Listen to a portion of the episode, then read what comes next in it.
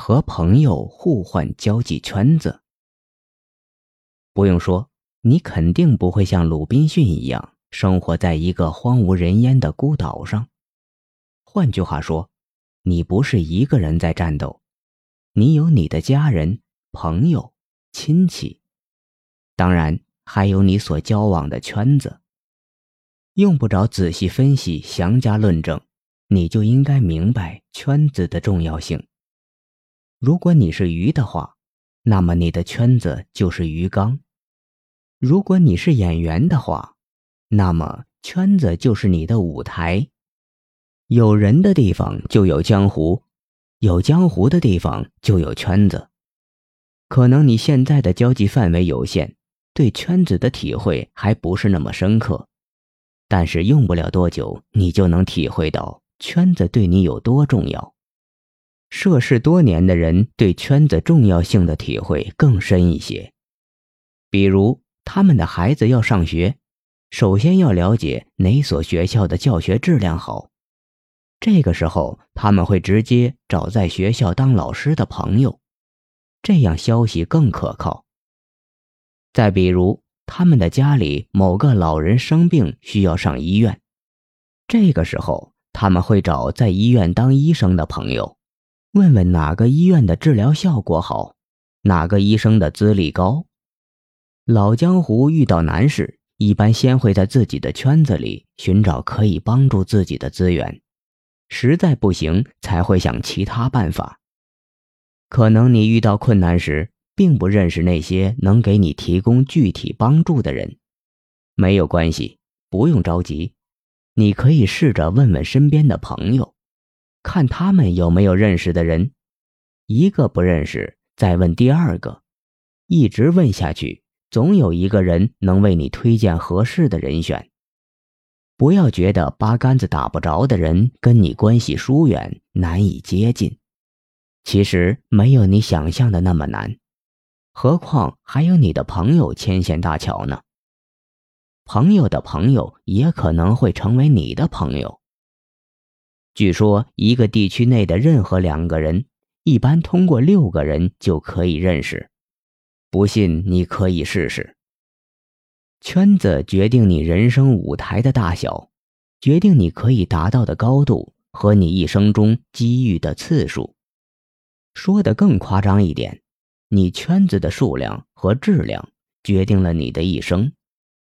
那么。如何才能获得更广泛的圈子和人脉呢？有一条简单的方法，那就是和你的朋友互换交际圈。互换是双赢的选择，圈子跟思想一样，你为朋友介绍人脉，朋友反过来也为你提供交情，这是一个皆大欢喜的结局，何乐而不为呢？你和你的朋友互换交际圈。可以使你的交往更有效率。一个人短短的几十年里所交往的范围是十分有限的。据统计，一个普通人一生中能靠自己认识一千八百人就很不错了，而能保持联系的也就在两百人左右，能经常联系的只有七八十人，核心圈子更是有限，一般只有二三十人。而和朋友分享人际圈子，则可以有更多的朋友。这样做可以增加你的人气，拓展你的事业，还可能在圈子里收获爱情。小金的另一半就是他的朋友介绍的。小金刚入社会时是个不爱说话、不爱交际的大男孩，眼看着别人都有恋人了。而他却连初恋的滋味都还没有尝过。有一次，他参加一个朋友的生日聚会，在聚会中认识了他后来的妻子雪玲。小金对雪玲一见钟情，就拉下脸来请朋友代为介绍。后来两个人很自然地走在了一起。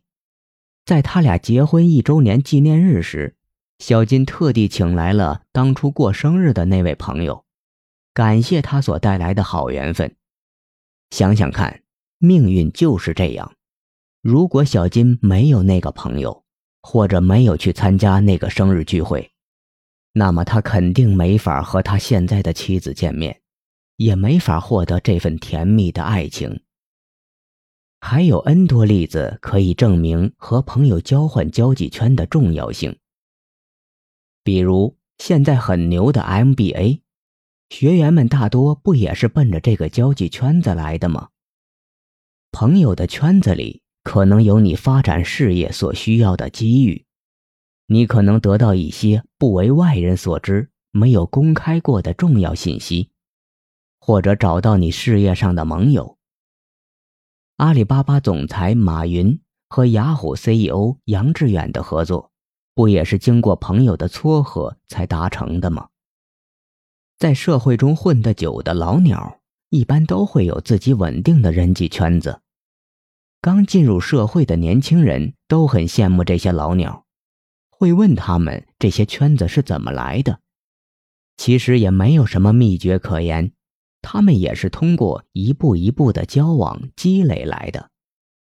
他们认识一个朋友，再通过这个朋友认识更多的朋友，就像一颗小水滴，慢慢的和周围的水滴融合，可以变成大水滴、小水坑，甚至水池。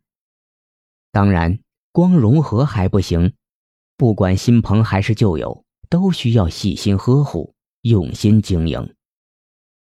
如果你二十多岁找工作，需要去网上投简历，需要赶招聘会，那是很正常的。但如果你三十多岁了，没有工作时一点办法也没有，还要去挤招聘会，那就不太正常了。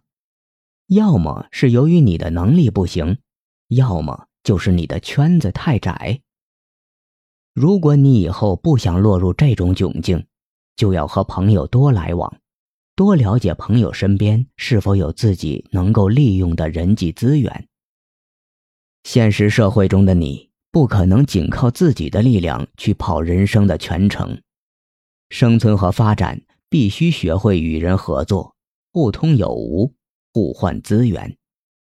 在人生的长跑中，和更多的朋友结伴同行，不是更轻松、更有趣吗？